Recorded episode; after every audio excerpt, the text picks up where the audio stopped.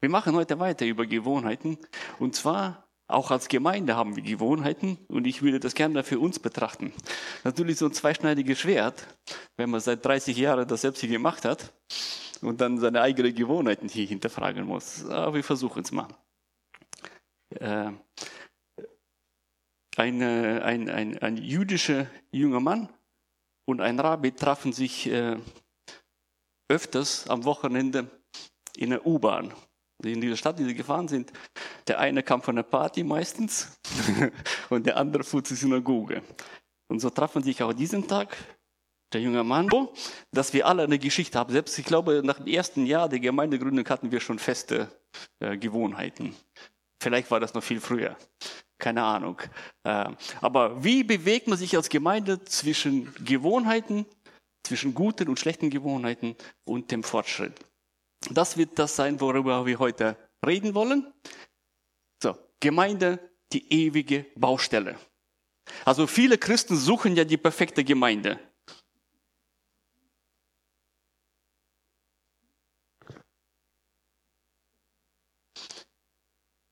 Aber sie ist nirgends versprochen. Gemeinde ist und bleibt eine ewige Baustelle. Weil was hat Jesus gesagt zur Gemeinde? Matthäus 16, 18. Aber ich sage, aber auch ich sage dir, du bist Petrus und auf diesem Felsen werde ich meine Gemeinde bauen und des Hades Pforten werden sie nicht überwältigen. Es gibt an keiner einzigen Stelle die Verheißung dessen, dass wir eines Tages äh, da sein werden, dass die Gemeinde Gottes, sein, seine, seine Braut, vor der er spricht, perfekt und vollkommen sein werden, solange wir noch auf dieser Welt leben. Sie ist und bleibt und wird ewig eine Baustelle bleiben. Sie sind immer in Baustellenmodus. Schaut euch mal den Brief an die Korinther an. Warum hat Paulus ihn dahin geschrieben? Doch nicht, was alles so toll war. Und auch die anderen Briefe. Ja, das ist, äh, Paulus hat sich viel rausgenommen zum Übrigen. Ne? Also er hat also manche Dinge gesagt, die ich mich nicht, nicht sagen, nicht trauen würde zu sagen. Äh, aber weil genau das, dass der Wert einer Gemeinde ist, dass sie Gottes Christi Braut ist und ewig im Aufbau ist, solange bis wir in der Gegenwart Gottes kommen. Es gibt kein Anrecht einer Gemeinde auf einen Stillstand. Es gibt nicht diesen Anrecht zu sagen, irgendwann, so, jetzt haben wir es geschafft. Ich meine, wir sind kurz davor, ne? Äh, diesen äh, werden wir nie erreichen. Die Gemeinde wird ewig eine Baustelle bleiben. Und das ist etwas, woran wir uns gewöhnen müssen. Gewöhne dich daran, dass Gott es will, dass die Gemeinde unperfekt bleibt. Weil sie mit Menschen gefüllt sind wie ich und du. Gemeinde ist und bleibt eine ewige Baustelle. Und Gemeinde braucht auch Gewohnheiten. Viele von uns fliehen von den Gewohnheiten, aber Gemeinde braucht Gewohnheiten. Wenn wir 1. Korinther lesen, äh, die korinthische Gemeinde war eine tolle Gemeinde mit vielen Problemen. Äh, und Paulus musste eine Grundordnung in diese Gemeinde hineinbringen, damit die ganze Fähigkeit, die ganze Begabung, die ganze, äh, das, was, womit Gott sie ausgestattet hat, nicht einfach im Sand verpuffen. Das Problem war dann dies, dass die Leute viele geistliche Gaben hatten, aber sie prallten aufeinander und zerstörten das, wofür sie eigentlich geschaffen waren. Sie waren dafür geschaffen, dass das Reich Gottes gebaut wird, dass die Gemeinde erbaut wird. Das passiert. Und was passierte? Jeder drang mit seiner Begabung nach vorne. Ja? Ladies first. Ne? Ich zuerst. Nicht Ladies first. Auch die Frauen waren da ein Problem. Damit will ich nicht gesagt haben, dass die Frauen in der Gemeinde ein Problem sind, aber ich glaube, dass wir in der heutigen Gemeinde immer noch ein Frauenproblem haben. So, das nur nebenan. Äh, ich lese euch den Text. In 1. Korinther 14, 26 bis 33 findet ihr diesen Text, den ich jetzt zitiere. Äh, Was nun, Brüder? Wenn ihr zusammenkommt, so hat jeder einen Psalm, eine Lehre, eine Offenbarung, eine Sprachenrede, äh, hat eine Auslegung. Und jetzt kommt, alles geschehe zur Erbauung. Wenn nun jemand in einer Sprache redet, sollen es, äh, sollen es zwei oder höchstens zu dritt und nacheinander und eine lege aus. Wenn aber kein Ausleger da ist, so schweige der in der Gemeinde, rede aber der für sich und zu Gott. Von den Propheten sollen zwei oder drei reden und die anderen sollen urteilen. Wenn aber einem anderen, der da sitzt, eine Offenbarung zuteil wird, so schweige der Erste. Denn ihr könnt einer nach dem anderen weissagen, damit ihr alle lernt und alle getröstet werden. Und die Geister der Propheten sind den Propheten untertan. Wenn Gott, denn Gott ist nicht ein Gott der Unordnung, sondern des Friedens.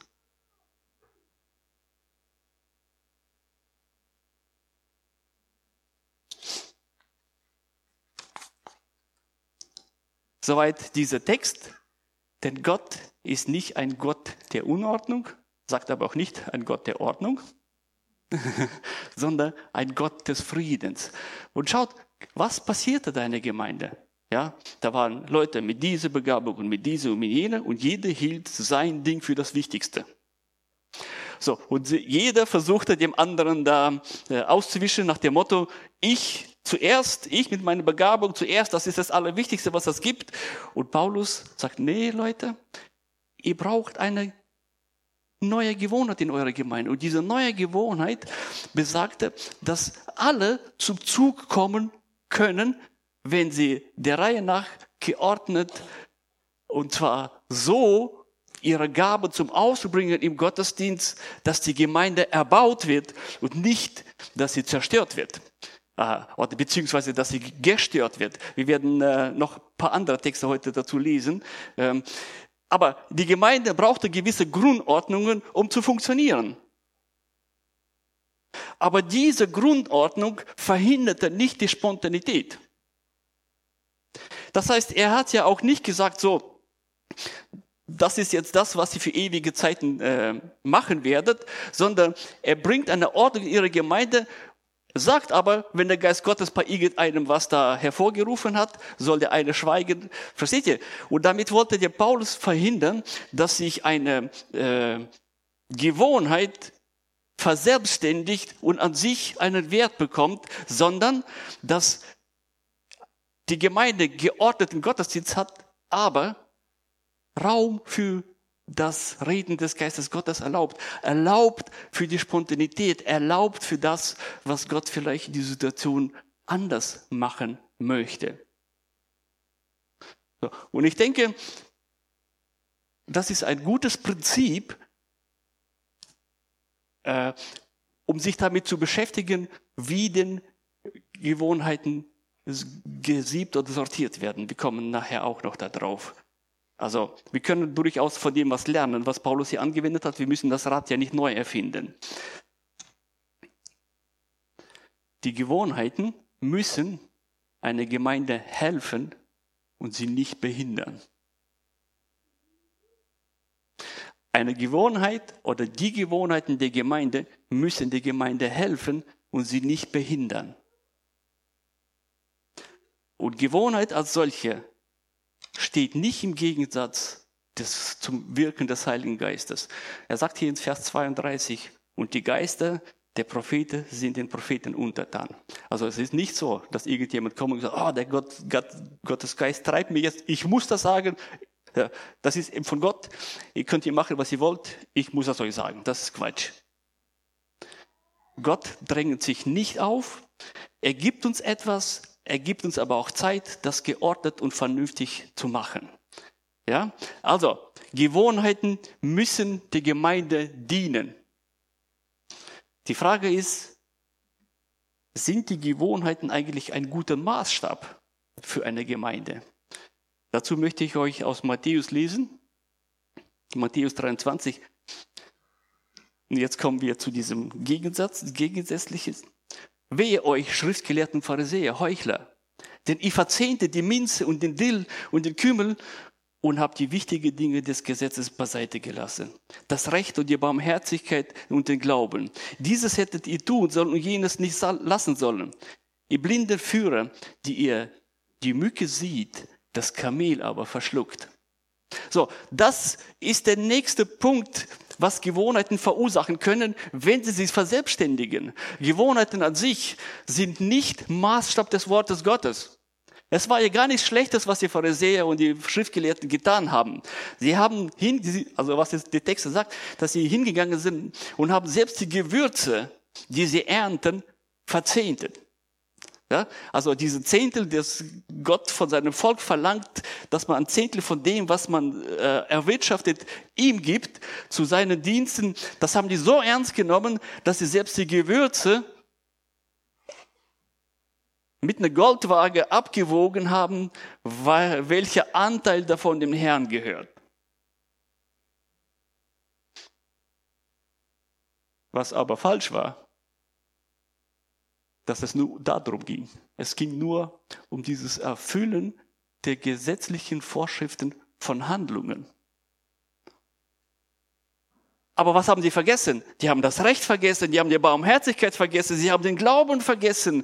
Ja, die richtige gute Gewohnheiten haben sie beiseite geschoben, weil sie nicht so einfach sind. Und das ist für uns auch einfach, einfach äh, uns daran zu gewöhnen, wie wir Gottesdienst feiern. Wir wissen, Sonntagmorgens, bei einem klingelt der Wecker um sieben, bei dem anderen sechs oder halb zehn. Ja, dann äh, stehen wir auf und äh, wir machen uns frisch, wie, wie gesagt, schon gesagt worden ist. Wir rennen zum Gottesdienst, kommen, setzen uns hin und wissen, so Einleitung, zack, zack, zack. Wir wissen, wann wir aufstehen, wann wir uns hinsetzen. Wir wissen, äh, wer vorne steht, wie der Stil etwa ablaufen wird. Ja, all das wissen wir und das ist auch nicht schlecht. Es ist durchaus nicht schlecht. Es ist schlecht, wenn unser Glauben sich daran bindet, dass wir uns daran gewöhnen, dass der Verlauf dessen, so wie wir Glauben gestalten, das Wesentliche ist. Gewohnheiten an sich sind kein Maßstab. Und ich will hier nicht irgendwelche Gewohnheiten für gut oder schlecht heißen. Ich will nur, dass wir nicht unser christliches Leben, unser Gemeindeleben leben nach den Gewohnheiten. Gewohnheiten verselbstständigen sich ganz, ganz schnell. Aus Gewohnheiten werden Rituale aus Ritualen wird eine Religion. Aus Gewohnheiten werden Rituale und aus den Ritualen wird eine Religion. Gewohnheiten sollen den Glauben erleichtern und nicht anstelle des Glaubens treten.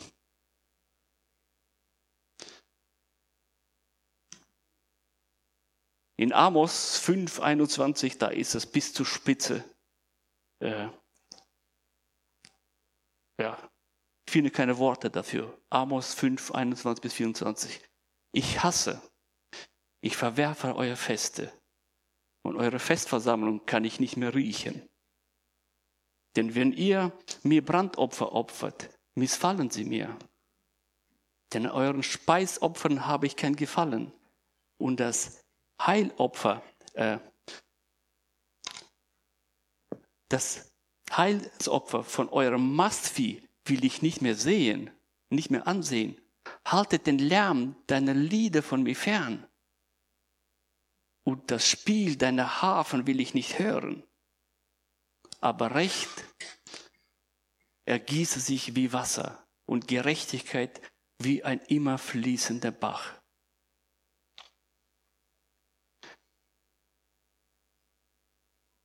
Also wenn Gott etwas hasst, dann ist es ein ritueller Glaube. Dann ist es, wenn sich die Dinge, die Gott uns empfiehlt, die er uns gibt, verselbstständigen. Wenn die Gewohnheiten zu zum Glauben werden, wenn sie das sind, was unser Leben bestimmt, wenn wir die Dinge des Glaubens nur daran tun, weil wir die so gewöhnt sind. Und obwohl Gott selber ihnen angetragen hat, Opfer zu bringen und dies und jenes, spricht er hier, ich hasse es. Darum gibt es kein Recht darauf, für uns zu sagen, das haben wir schon immer so gemacht.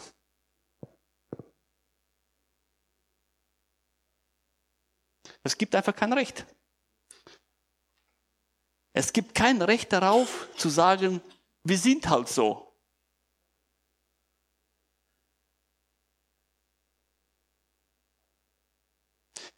Es gibt kein Recht darauf zu sagen, unsere Denomination handhabt das so. Oder schlicht einfach gibt es kein Recht zu sagen, wir wollen es so. Es gibt kein Recht zu sagen, ja, die Gemeinde muss halt ein eigener, gemütlicher kleiner Ort für Eigenbrötler sein.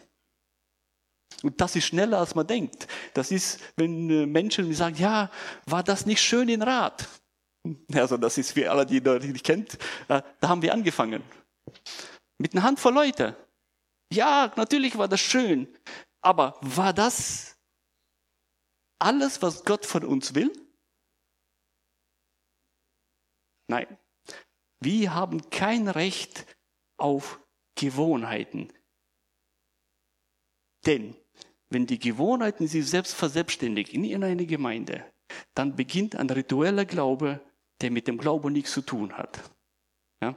Wir hatten mal einen Lehrer auf der Bibelschule und der kam zu zu, zum Unterricht und lachte. Irgendeiner von den äh, Studenten hat ihm erzählt, sagt er zu ihm, stell dir mal vor, der Geist Gottes wird auf diese Welt erdrückt mit seiner Gemeinde und wir haben hier weiter Unterricht.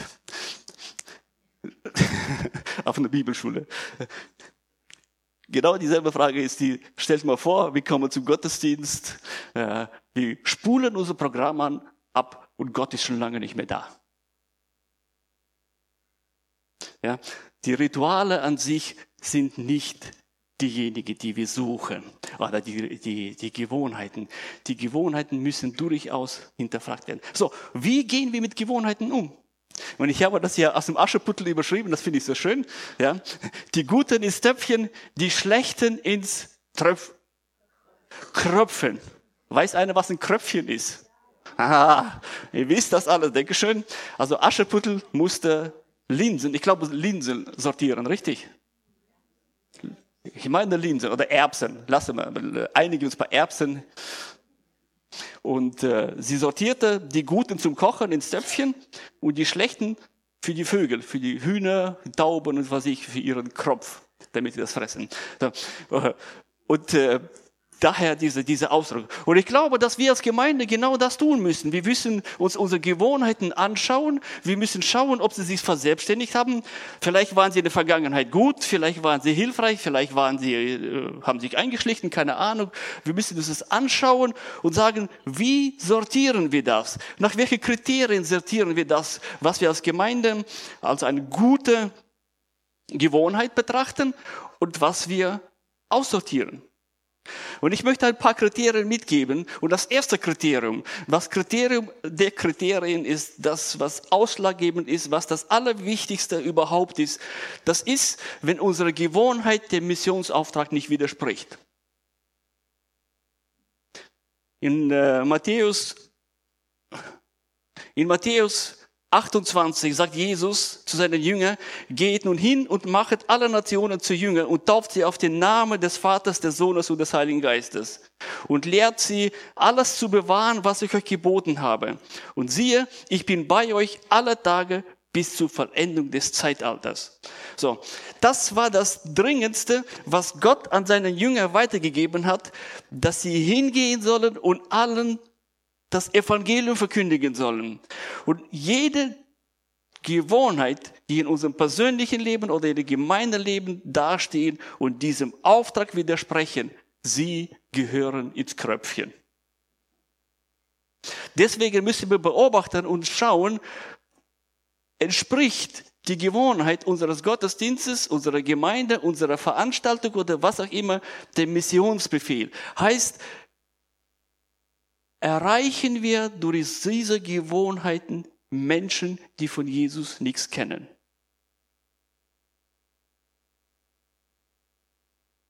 Das beginnt schon damit, mit unserer Aussprache, mit unserer Botschaft.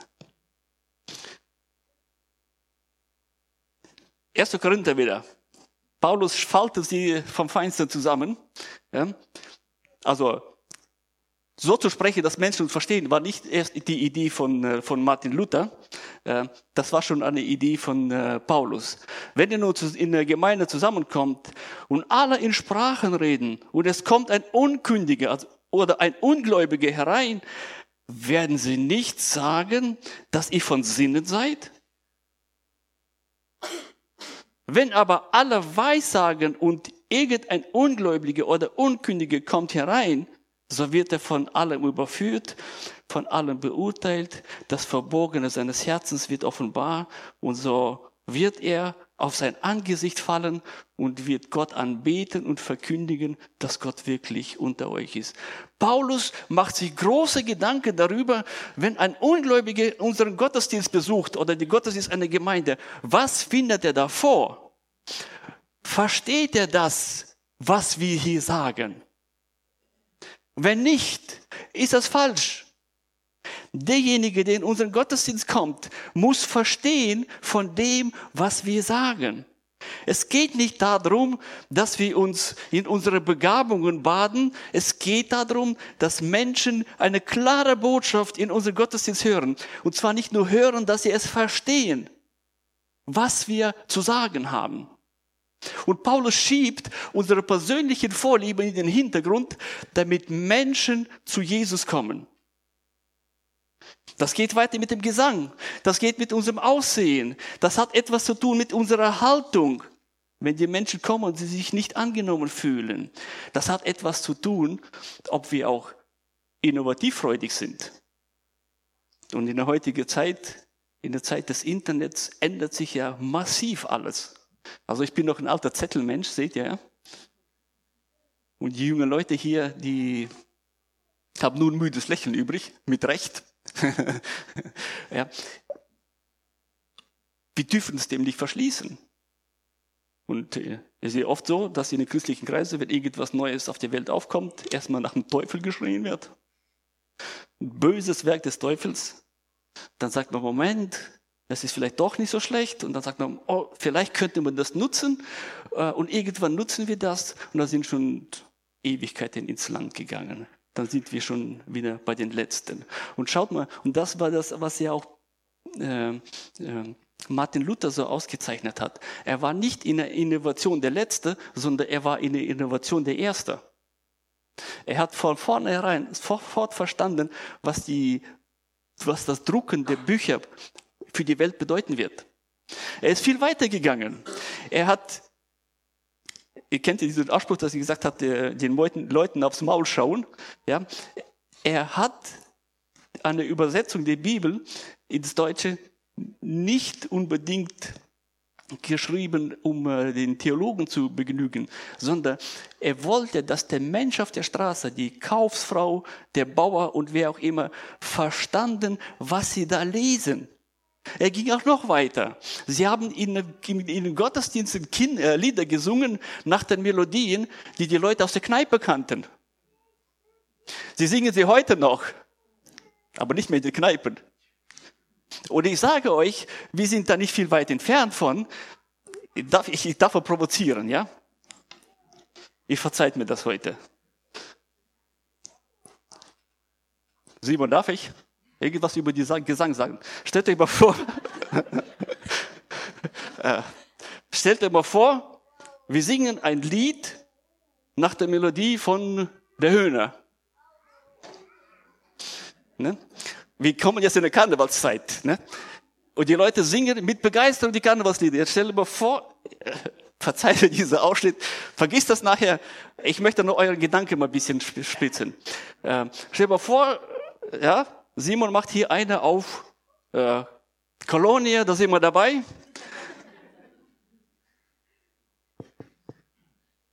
Musst du nicht.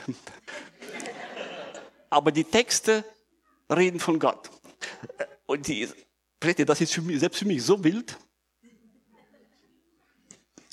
Das ist, das ist für mich so wild, das kann ich mir gar nicht vorstellen. Aber Wäre das ein Weg, das Herz der Rheinländer zu erreichen? das ist kein Gesetz und das ist auch nicht etwas, was ich jetzt hier so, äh, also das muss jetzt nicht alles so sein. Aber machen wir uns Mühe, uns bei den Menschen verständlich zu machen. Ist das alles, was sie von unserem Glauben denken, dass irgendwas verboten ist? Ist das alles, was sie von uns wissen, dass es welche gibt mit Tücher und welche ohne Tücher, dass es welche gibt, die sind strenger und es gibt welche, die sind weniger streng? Ist das alles, was diese Welt von unserem Glauben weiß? Weil wir uns keine Mühe geben, ihnen entgegenzukommen und sie in ihrer Sprache anzusprechen, sie in ihre Gedanken, in ihren Gefühlen, in ihren Empfindungen, weil es unseren frommen Glauben stört. Weil wir uns daran gewöhnt haben, Jammerlieder zu singen. Hier nicht. Ich möchte jetzt nicht hier, hier nicht, nein. Aber versteht ihr, wo das Herz Gottes ist? Versteht ihr, wie Gewohnheiten, die wir, die wir mit der, was ich, die meisten von euch oder vieles von sind ja mit dem, äh, mit der Babyflasche des Evangeliums geboren, was ja auch seine Vorteile hat. Ne?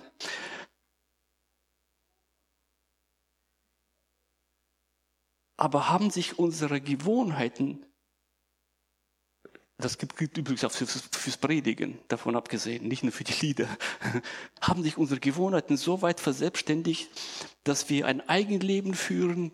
Das sind wir, die Frommen, die Christen, die Welt um uns herum äh, weiß, dass wir da sind, aber wir spielen keine Rolle, weil wir es nicht mitteilen können. Ich erzähle euch noch einmal, ich weiche etwas ab von meinem Manuskript. Ich erzähle euch einmal äh, von einem Traum. Ich habe den hier schon mal erzählt. Ich habe vor ein paar Jahren einen Traum gehabt, der mich aufgerüttelt hat. Ähm, sagen wir mal Traum, ich, für mich ist es ein Reden Gottes. Ja, äh, ich sah ich war in einer, in einer, in einer Kirche, wo alles dunkel war, ein paar Kerzen brannten und kein Mensch drin war. Und draußen äh, hörte ich singen und sprechen und viele Leute und was ich alles. Und ich fragte mich, warum kein Mensch in der Kirche ist. Und äh, dann beim, beim, beim Verlassen, wie auch immer, ich, so genau habe ich nicht mehr im Kopf, sah ich, dass die Kirche oben auf dem Berg stand und die ganze Treppe war zerstört. Es kam kaum eine Möglichkeit, da hinauszugehen. Äh, als ich aufgewacht habe, betrachtete ich das für mich als ein Reden Gottes, dass wir zwar da sind, die Leute uns auch wahrnehmen, aber wir für den Menschen, wir haben es für die Leute schwer gemacht, zu uns zu kommen. Sie verstehen unsere Lebensart nicht, sie verstehen unsere Denkart nicht, sie verstehen nicht, wie wir reden, wie wir denken, wie wir uns fühlen, Sie verstehen nicht die Dinge, die uns wichtig oder nicht wichtig sind.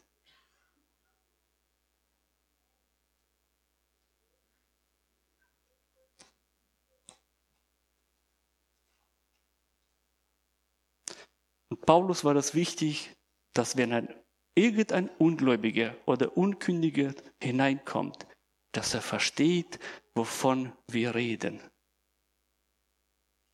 Das zweite Kriterium, wonach wir unsere äh, Gewohnheiten ins Kröpfchen oder ins Töpfchen schmeißen sollen, ist, ob unsere Gewohnheit Gott ehrt.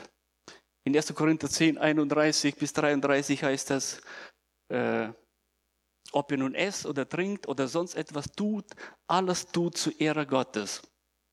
Seid unanstößig, sowohl sowohl für die Juden als auch für die Griechen, als auch für die Gemeinde Gottes, wie ich, wie ich in allen Dingen allen zu gefallen strebe, dadurch, dass ich nicht mein Vorteil suche, sondern den der vielen, dass sie gerettet werden. Und der Widerspruch, der hier drin steht, ist interessanterweise der, dass Paulus sagt, ich versuche in allen Dingen allen zu gefallen. Und wir versuchen oft dazustehen und sagen, so, der bin ich, das ist meine Meinung, das ist meine Haltung, friss Vogel oder stirb. Wir geben uns nicht die Mühe zu sagen, so, ich suche allen in allem zu gefallen. Alles, was wir aus Liebe zu Gott tun, ist darauf bedacht, Gott zu ehren. Also alle unsere Gewohnheiten, die Gott ehren, sind die Gewohnheiten, die wir beibehalten müssen. Äh, und in diesen Gewohnheiten müssen wir von unserem Egoismus Haltung mein persönliches Vorteils trennen und das, den Vorteil aller anderen zu suchen. Das dritte Kriterium ist, die Gewohnheiten, wir sollen die Gewohnheiten behalten, die meinem Nächsten gut tun. Ne? Wie sagt er der hier? Ich suche in allen Dingen allen zu gefallen, ob das die Gemeinde ist, den Juden oder Griechen. Er suchte allen in allen zu gefallen. Unsere Gewohnheit als Gemeinde sind nur dann von Bedeutung, wenn sie den Menschen gut tun.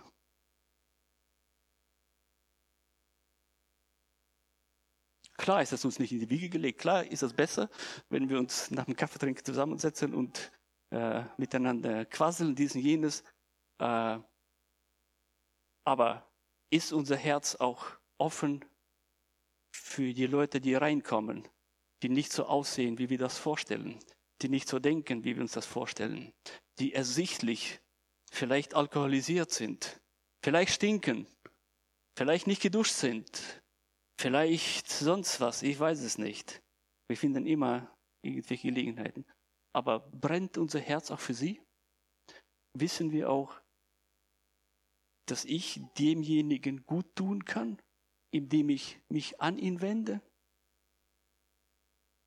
Also alle Gewohnheiten, die Gott ehren, die sollten wir beibehalten. Die müssen wir uns eher noch aneignen. Wichtig ist, dass wir nicht die Menschen hassen, sondern deren Sünde. Wir müssen einen großen Unterschied machen. Wir hassen nicht die Menschen, sondern deren Sünden. Die Menschen lieben wir. Und deswegen gibt es keinen Menschen auf dieser Welt, den wir nicht mit Liebe begegnen sollen. Denk daran, all das, was du aus Liebe tust, ist. Uh, ich höre auf, mache ein bisschen weiter. Äh, nicht jedem Trend hinterherlaufen. Also, Davon abgesehen, auch wenn wir uns entwickeln müssen, wenn wir das, äh, wenn wir schlechte Gewohnheiten ablegen sollen, uns neue anlegen müssen, so müssen wir doch nicht jedem Trend hinterherlaufen. In Epheser 4, 14, denn wir sollen nicht mehr Unmündige sein, hin und her geworfen, umhergetrieben von jedem Wind durch die Betrügerei der Menschen, durch die Verschlagenheit zu listig ersonnenen Irrtum. So, ja, das heißt, wir müssen aber auch nicht alles das tun, was irgendwo in der christlichen Welt getan wird. In der Zeitalter des äh, Internets ist es ja nun mal so, dass wenn in Südamerika ein indianischer Stamm seine Gottesdienstgewohnheiten ändert, dass man in Sibirien das sehen kann. So. Das bedeutet nicht, dass eine Gemeinde, die in Sibirien ihren Gottesdienst veranstaltet, jetzt so rumhüpfen muss wie der Indianer im äh, Urwald. Versteht ihr? Nicht die Methode sind diejenige und nicht, dass man jedem Trend hinterherhechelt, sondern dass man sich anschaut, so, wie sind eine Gemeinde in Düren, äh, bei den Rheinländern, in Deutschland sind die, also wir kommen noch aus dem Vielstaatenprinzip, ne? Also wenn du hier 20 Kilometer weiter fährst, hast du einen anderen Schlag von Menschen. So, äh, wir sind hier in dieser Stadt mit diesen Menschen, mit diesen Gedanken, mit diesen Gefühlen, mit diesen äh, ähm, äh, Erfahrungen, wie auch immer. Wir müssen hier so das Evangelium verkündigen, so dass sie das verstehen. Äh, wir müssen nicht das tun, was Leute in Köln tun, was Leute in Bonn tun, was Leute in äh, Buxtehude tun, wo sonst was. Wir müssen hier einen Weg finden, beständig das tun, was Gott ehrt, was die Leute zum Glauben führt.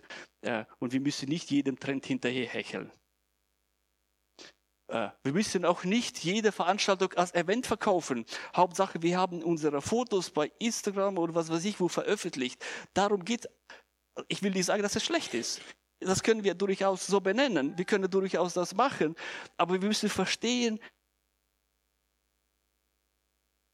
dass wir hier sind und hier den Auftrag haben, diese Gemeinde hier so zu bauen. Und wir müssen nicht allem hinterherhecheln, was alle andere oder irgendjemand anders anders macht. Hm? Es geht nicht darum, alle Trends mitzumachen. Es geht nicht darum, äh, äh wieder äh, Methode zu kopieren. Überhaupt nicht. Ja, wir müssen up-to-date sein, aber wir müssen nicht alles machen, was machbar ist. Und das möchte, damit möchte ich hier abschließen. Gewöhne dich daran, gewöhne dich an die Ungewöhnlichkeit Gottes.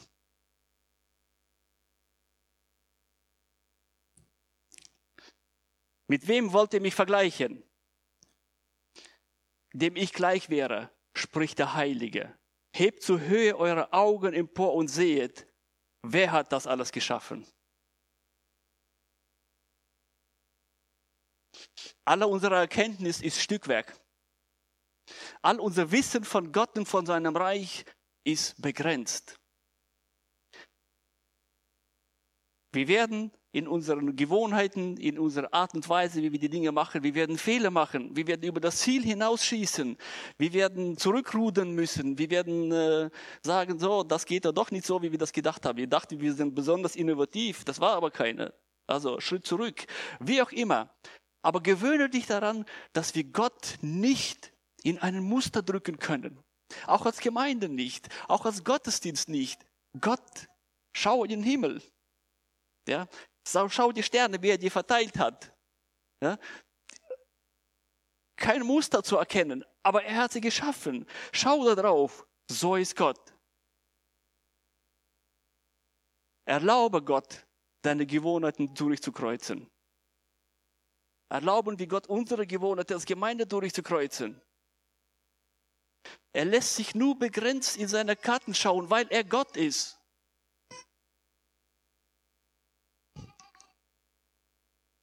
Und das ist der allerletzte Vers für uns heute alle. So spricht der Herr, der Himmel ist mein Thron und die Erde der Schemmel meiner Füße. Wo wäre denn das Haus, wo wäre denn das Haus, das ihr mir bauen könnt? Und wo der Ort meines Ruhesitzes? Wo ist die Gemeinde, wo Gott uneingeschränkter Herr ist? Amen.